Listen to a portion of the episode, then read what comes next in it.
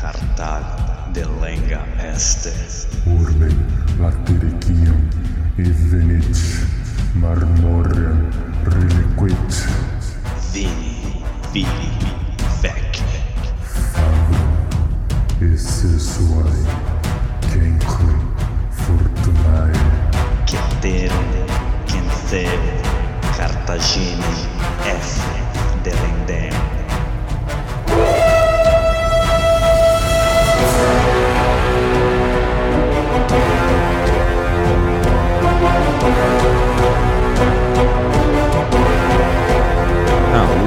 Amigos, alô galera, estamos de volta para o 55 episódio do podcast Roma Nua e Crua. Quem vos fala é Bruno Prandi e no backstage ele, o recôndito Douglas De Brito. Eu sou o Douglas, você não é o Douglas. O salve para a nossa tetrarquia.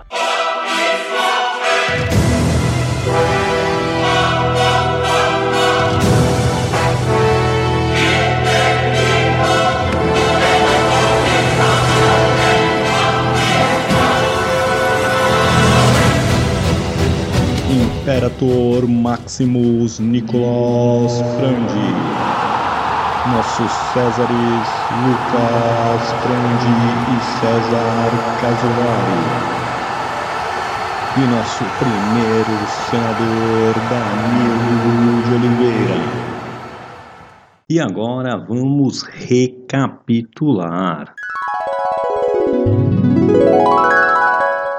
No episódio passado, vimos o fim da Primeira Guerra Mitridática, onde Sula vence, Mitrídates então pede arrego, pede pinico e cede os territórios tomados de Roma de volta e mais alguns a mais ali na Ásia. Sula então volta para a Itália e dá fim à Guerra Civil, porque Sina tenta bloquear sua volta para Roma, mas já vai ser morto pelos seus próprios soldados e chegando na Itália vai rolar várias batalhas dessa guerra civil sangrenta, mas no final Sula vai conseguir vencer é, a batalha do Portão da Colina com a ajuda do nosso grandioso Crasso também, que consegue então pôr para correr o flanco esquerdo do exército samnita e assim dando a vitória a Sula. E é aí que paramos no episódio passado, vamos para o episódio de hoje. Novo registrati a Roma noi crua. Ti farei un'offerta irrecusabile. Muito bem, o ano é 82 a.C. e Sula acaba de vez com a resistência e assume o controle da cidade. Ele vai aprisionar cerca de 12 mil populares no campo de Marte ali em Roma que estão suplicando pela sua vida, mas Sula não dá a menor bola e no dia seguinte executa 3 mil deles. Os gritos podiam ser ouvidos por toda Roma e deixa o Senado horrorizado. E era exatamente o que Sula queria: mandar mensagem. Se se opor, se ficar no meu caminho, vai ser torturado e morto. E a partir de agora é assim que é. Um dos cônsules do ano eleitos que lutaram contra é, o Sula consegue fugir para Sicília. E o outro era o filho do Mário, o Mário Júnior, o Marinho, que estava lá cercado em uma cidade. Tô? Quando ele sabe da vitória do Sula, Que merda, hein? Sabia não? ele vai cometer suicídio e dar fim a qualquer tipo de resistência. O outro cônsul que fugiu para Sicília vai ser perseguido pelo o nosso ilustre Pompeu Magno. Que ainda não tem esse codinome de Magno, é o Pompeu Estrabão, filho do Pompeu Estrabão, mas ele que vai com a sua mão pesada e seus 23, 24 aninhos na época, numa campanha horripilante e sangrenta também, conseguir dar fim no outro cônsul e assim Sula não tem mais rival. Acontece que agora Roma está num limbo jurídico, digamos assim, né? Porque os dois cônsules eleitos estão mortos, então legalmente quem assume o poder ficou um pouco nebuloso, mas isso vai ser logo corrigido porque Sula vai, vamos chamar assim de obrigar, né? Mas pedir com muita vontade Eu vou fazer uma oferta que ele não poderá recusar. o Senado lhe eleger ditador, mas não é qualquer ditador como vimos até agora nos nossos episódios, que era um cargo que estava ali baseado na lei, que o ditador era para casos de emergência, né, para casos extremos, alguém receberia o controle total do Estado por seis meses, prorrogáveis por mais seis meses, mas era isso aí. Tá bom. O Sula não estava interessado em apenas seis meses, então ele obriga, é, numa atitude inédita, o Senado ali outorgar o título de ditador perpétuo.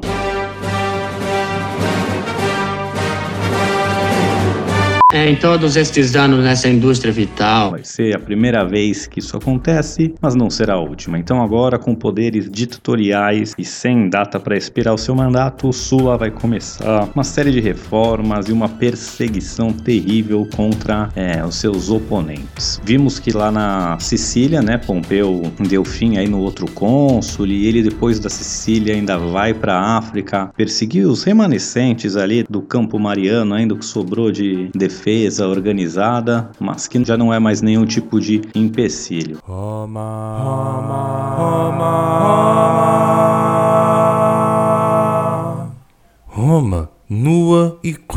Esse Pompeu Magno teve uma mão tão pesada na Sicília, né? Foi tão sangrento. O seu pai, o outro Pompeu Estrabão, é, ele ficou conhecido como Pompeu o Açougueiro durante a Guerra Social, né? E quando você tem um apelido de açougueiro, geralmente não é por uma boa causa, né? Fala-me, Nossa Senhora! E o pai, né, o Pompeu Estrabão, ele era uma pessoa tão odiosa que quando ele morre, os seus próprios soldados vão mutilar seu corpo e jogar bola com a sua cabeça, uma coisa terrível.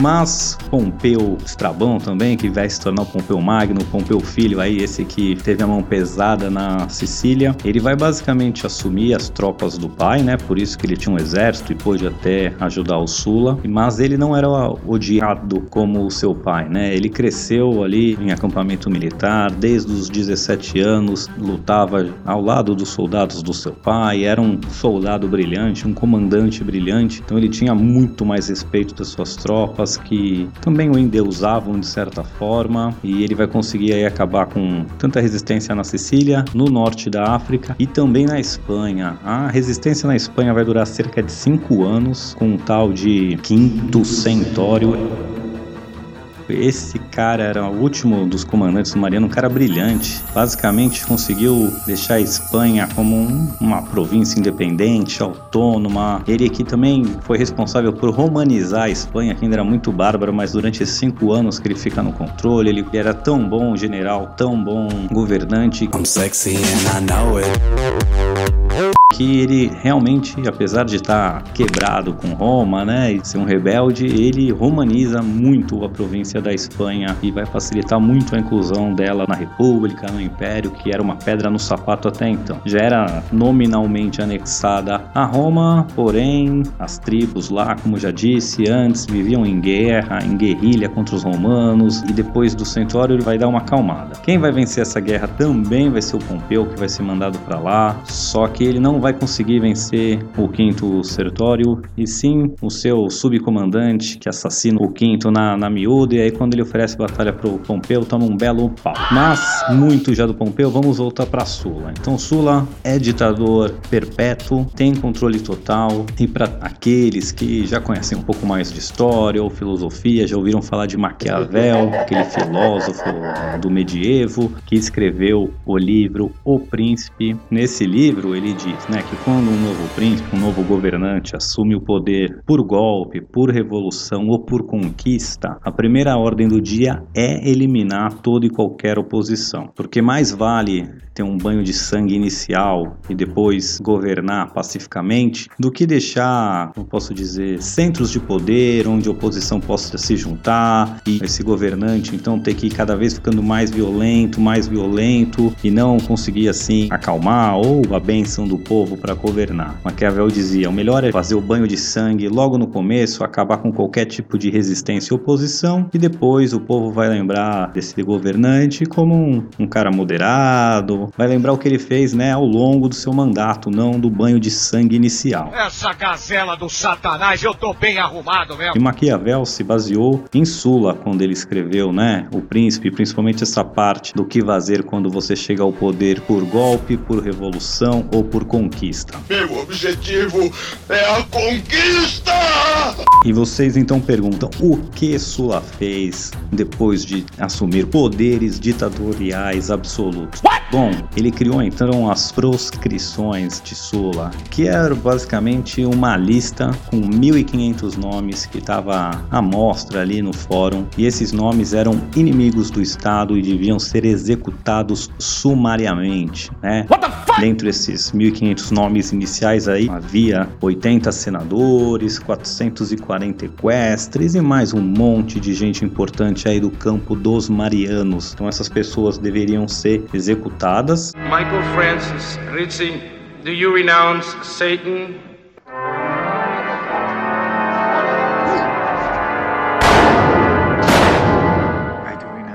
Ainda se ganharia um prêmio de 10 mil denares, não sei o quanto é isso, mas ia ser uma grana boa. E para quem ou denunciasse onde estava ou trouxesse a cabeça do proscrito. E caso você fosse um escravo e seu patrão, seu amo, seu dono tivesse ali na lista e você desse fim nele, era só lá avisar o Sula que você ganharia liberdade e cidadania romana. Olha que maravilha, hein?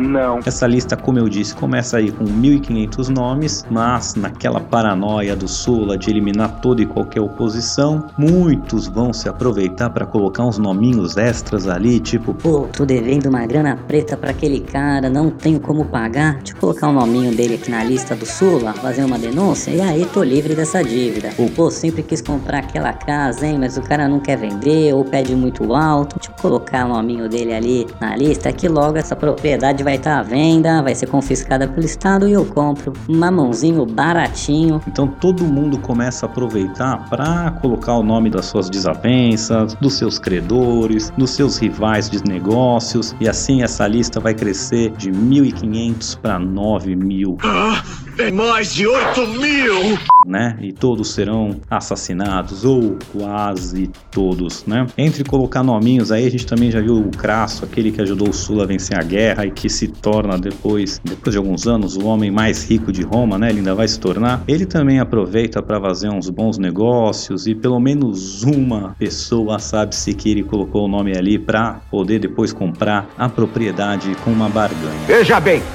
se não tem que mandar matar uma desgraça dessa. Não. Bom, desses 9 mil nomes, aí a gente sabe que pelo menos um vai escapar. É um tal de Júlio César, Caio Júlio César.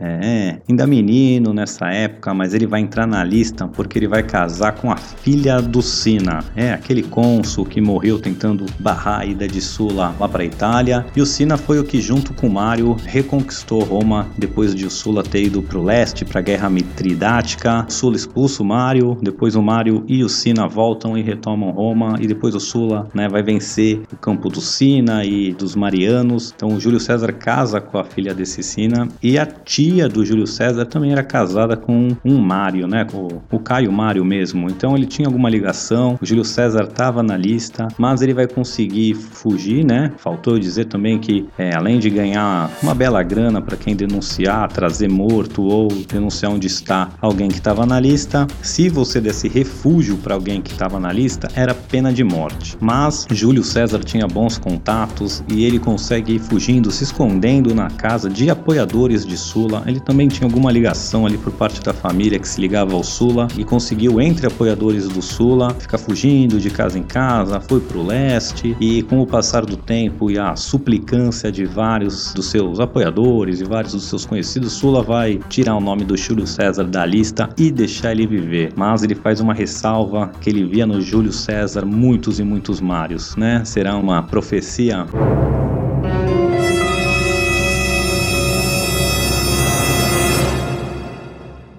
Mas isso é papo para uma outra hora. Bom, continuando aqui nesse mandato ditatorial do Sula, o Sula também era do campo dos Optimites e ele não gostava nada da influência dos populares na política romana. Very bad feeling about this. Ele via isso com um baita desgosto e ele vinha com horror o que os tribunos das plebes vinham fazendo, desde os gracos e etc, né? Sempre usando do seu poder para promover populismo, para promover até agora uma certa violência e ele queria então acabar com esse cargo. Ele tira todo o poder do tribuno da plebe. O tribuno da plebe podia propor leis e vetar leis, então ele não vai mais poder propor, não vai mais poder vetar, ao menos que o Senado dê anuência para o tribuno da plebe. E para fazer que ninguém com carisma, ninguém com potencial vá para esse cargo, ele também diz que uma vez que você é eleito tribuno da plebe, você nunca mais pode concorrer a nenhum outro cargo. Assim, qualquer pessoa ambiciosa, qualquer pessoa que queria realmente chegar em algum lugar em Roma, não ia de maneira nenhuma se candidatar ao tribuno da plebe, deixando assim o cargo bem ineficiente e sem nenhum tipo de pessoa importante para assumir esse cargo. Cheguei, cheguei chegando, Ele então, Sula, né, vai trazer mais poderes para o Senado. O Senado até então tinha 300 pessoas, né? O Rômulo quando fundou tinham 100. Depois que eles se juntam com a tribo dos Sabinos, depois do Rápido das Sabinas, incorporam-se mais 200. E quando chegam os reis etruscos, o Tarquínio Prisco, ele também coloca mais 100 etruscos ali. Então o Senado romano era composto por 300 pessoas desde antes da República. E o Sula agora vai colocar mais 300, vai dobrar. Some just want to watch the world burn. Porque o que, que ele faz? Ele vai colocar 300 bem chegados para ele passar, para o Senado aprovar tudo que ele quer, sem nenhum tipo de discussão.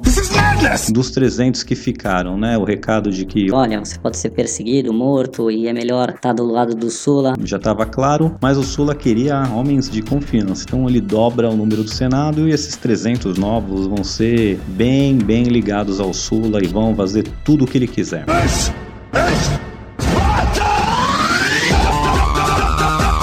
Não. O Sula era um cara complicado e sabia que não ia durar para sempre. Ele não via com bons olhos a ideia de algum tirano dominar Roma como ele havia fazendo. Hipócritas. Então ele aproveita seu poder absoluto para fazer reformas no Estado para garantir que a República Romana sobreviva depois dele. Facciamo snobis ingresso in Bruno Prandi Podcast Romano e Crua. Além dessa reforma do Senado, de tirar os poderes do tribuno, que eu já falei, ele também vai codificar o Corsus Honorum. É o quê? Corsus Honorum já existia, que é essa sequência de cargos, né? Até você assumir o cargo máximo, que até então era o cônsul. Tinha uma sequência de passos aí de cargos que você ia se elegendo. Fazendo um paralelo besta aqui, né? Você vira vereador, prefeito, deputado estadual, deputado federal, governador, para depois virar presidente, né? A rapaziada já sabe que é o ladrão do dinheiro do povo. Isso não precisa ser assim no Brasil, nem precisava ser assim em Roma, né? Tinham os cargos, né? Tribuno militar, questor, idil, pretor, cônsul, mas isso não era uma obrigação você seguir cargo a cargo, passo a passo, né? Já era basicamente assim que ocorria, mas como a gente viu, às vezes isso era pulado, como a gente viu com o próprio Cipião africano, que vai ser eleito cônsul ainda muito jovem, pulando algumas etapas, e outros personagens aí que pulavam etapas e queriam concorrer logo para cônsul ou concorrer a outros cargos em sequência. Então o que, que o Sula faz? Ele vai codificar, vai colocar em lei, vai escrever, né? vai realmente criar uma lei que diz como deve ser o Corsus Honorum. Então o primeiro cargo que alguém poderia concorrer é de tribuno militar. Tribuno militar era basicamente, como posso dizer assim, uma função política dentro das legiões romanas. Você podia se candidatar a esse cargo com 20 anos e você então precisava ter 10 anos de serviço militar para poder concorrer ao segundo passo, que seria o questor. O cargo de questor era o cara que cuidava das instituições financeiras, tanto de Roma como da província. Quem fazia os pagamentos para os exércitos, supervisionava o tesouro e etc. Então, com 30 anos você podia concorrer a isso e caso sobrevivesse a esse mundo cruel das finanças, né? Porque afinal toda treta política é por causa de dinheiro. Com dinheiro, tudo bem. Sem dinheiro, tudo mal. Se você sobrevivesse a isso, com 36 anos você ia poder concorrer a idil. Os idils eram os responsáveis pela infraestrutura, pela comida, água, as ruas, esgoto e também pelos jogos públicos, né? Então, os public games, os jogos dos gladiadores e assim que você ficava famoso, é promovendo jogos é, de altíssimo nível. Porém, esses jogos custavam uma fortuna e era muito normal as pessoas tentando se promover acabavam entrando em dívida. A gente vai ver isso muito junto com o Júlio César, que vivia endividado por querer se promover, querer comprar apoio político, fazer jogos, etc. Se você passasse aí do Idil e ainda tivesse dinheiro para continuar se candidatando, você aos 39 podia se candidatar a pretor. Né? Os pretores basicamente eram os juízes, quem tomava conta do sistema judicial romano, e ele também podia liderar exército, podia liderar as províncias, né? E seria, como posso dizer assim, o vice-cônsul. Na ausência do cônsul, o pretor é quem tinha imperium e ele que tinha a voz final. E por último, com 42 anos, você poderia concorrer então ao cargo de cônsul, né? E aí vale ressaltar também que cada um desses cargos, conforme vai chegando, né, você ia tendo menos vagas. Então, né, a gente viu o pretor tinha 6, edil tinha 10, questor tinha não sei quantos, cônsul 2. Então, era algo de muito prestígio você conseguir atingir os seus cargos no seu ano, se dizia, né? Então, você fez 20 anos, conseguiu atingir tribuno militar, com 30 conseguiu ser questor, com 36 conseguia ser edil, com 39 pretor, com 42 cônsul, porque não dava para todo mundo, né? Então, por exemplo, dos seis pretores que foram pretor com 39, só dois iam conseguir ser cônsul no seu próprio ano, né? Se conseguissem. Até o Marco Túlio Cícero é uma grande figura de importância ímpar, que falaremos dele em alguns episódios, dizia que sua maior conquista é ter assumido todos os cargos no seu ano. Caralho, o maluco é bravo. E você me pergunta, mas se o cara resolve ficar concorrendo ao mesmo cargo, se solidifica ali como questor, como pretor, edil, seja o que for, para evitar isso, Sula traz de volta aquela lei que obrigava a ficar 10 anos para poder concorrer ao mesmo cargo. Então, se você foi eleito pretor, você tem que esperar 10 anos para ser eleito pretor de novo. Se você foi eleito edil, 10 anos para poder concorrer. E, além do mais, ele fazia o seguinte: depois que você serviu algum magistrado, você ia ter que sair de Roma e passar um ano na província. Então, se você foi um pretor em Roma, no ano seguinte você vai ser um propretor em alguma província romana. A ideia era o quê? Não sei. Remover os magistrados de Roma para impedir que eles solidificassem uma base de poder. Então o cara ficou ali um ano, serviu, criou um networking legal, criou várias conexões. No ano seguinte ele vai ter que estar longe de Roma e não vai poder explorar essas conexões. A ideia era dar mais firmeza para a República, deixar a República melhor amparada contra pessoas extremamente ambiciosas. Ele não queria deixar ninguém meter o Sula e fazer como ele fez, assumindo o controle total. Bom, depois de eliminar os seus inimigos e reformar o Estado romano, no ano de 80 a.C., ele resolve renunciar.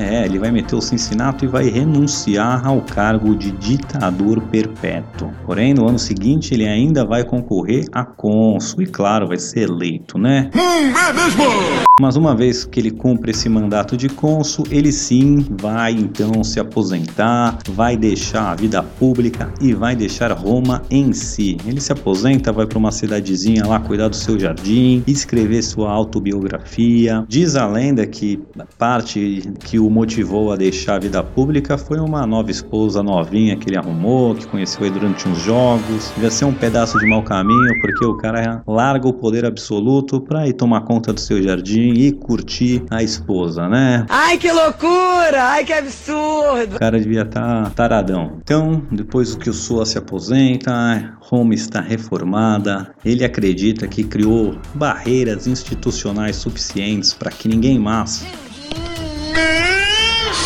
faça o que ele fez, para que ninguém mais assuma o poder completo de Roma ou force o seu mandato na espada e não na eleição, né? Porém, veremos que isso não vai ser bem assim e até esse tal de Júlio César aí que escapou dele vai fazer comentários, vai tirar sarro do Sula, da sua inocência, achar que ele ia ser o primeiro e único ditador perpétuo. Sabe de nada, inocente! E como ele pode ser tão idiota de largar o poder e tal. O Pompeu, que a gente viu, né, que ajudou o Sula aí, tomando assistência Sicília, de volta à Espanha. Ele na Sicília foi tão brutal, né, que os locais lá, os cidadãos locais, vão reclamar com ele, falando: Cara, o que você tá fazendo é barbarismo, o que você tá fazendo é completamente ilegal. E a resposta do Pompeu vai ser: Ah, por que vocês vêm citar lei para nós que temos espadas? Vocês não percebem que a lei para nós não vale nada? Ou algo desse gênero, né? Mas esse Pompeu vai ser o que vai estar tá defendendo a República daqui 30 anos numa nova guerra civil, né? Com outro tal de Júlio César aí. Parece que o jogo virou, não é mesmo?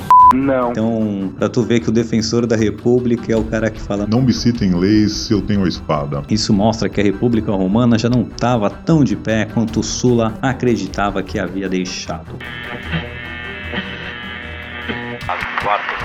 Mamma mia! É Bruno! Podcast Roma no e crua. E para terminar, Sula quando morre, ele deixa na sua lápide, vi algumas versões diferentes, né, mas nunca houve melhor amigo ou pior inimigo. É uma das traduções da sua lápide aí que eu vi. Não existe nenhum amigo ou inimigo que eu não tenha recompensado completamente, e, né, seja por um, um amigo ele deu alguma coisa, se for um inimigo a morte, né, ou algo do gênero. No greater friend, no worse enemy. Então esse foi o Sula pessoal, a República Romana tá de pé, mas não tá muito bem, né? Menos, mais ou menos, mais ou menos. A gente já viu que a brincadeira de levar seu exército para Roma e conseguir poder absoluto é possível e uma vez que alguém aperta start na brincadeira não para mais e é isso que eu aqui humildemente considero que é o fim da República Romana de vez. Ela ainda vai capengar por alguns anos, mas estará em guerra civil logo logo estarão romanos matando romanos para ver quem vai ser o bom da boca, o único, o completo, o imperador romano. Beleza, pessoal? Então Sula morre em 78 a.C. O episódio de hoje ficamos por aqui. Semana que vem veremos um pouco mais de Pompeu, de Crasso, veremos a guerra servil com Espartaco. Então fique com a gente e até!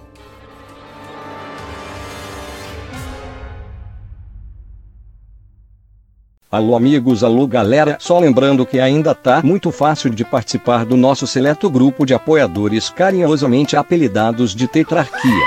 Você que gostaria de contribuir com este humilde podcast, por favor entre no link que está na descrição para visitar a nossa página do Padrim. Lá contém todas as informações necessárias e você poderá deixar seu nome registrado para sempre na história da educação brasileira. Vem!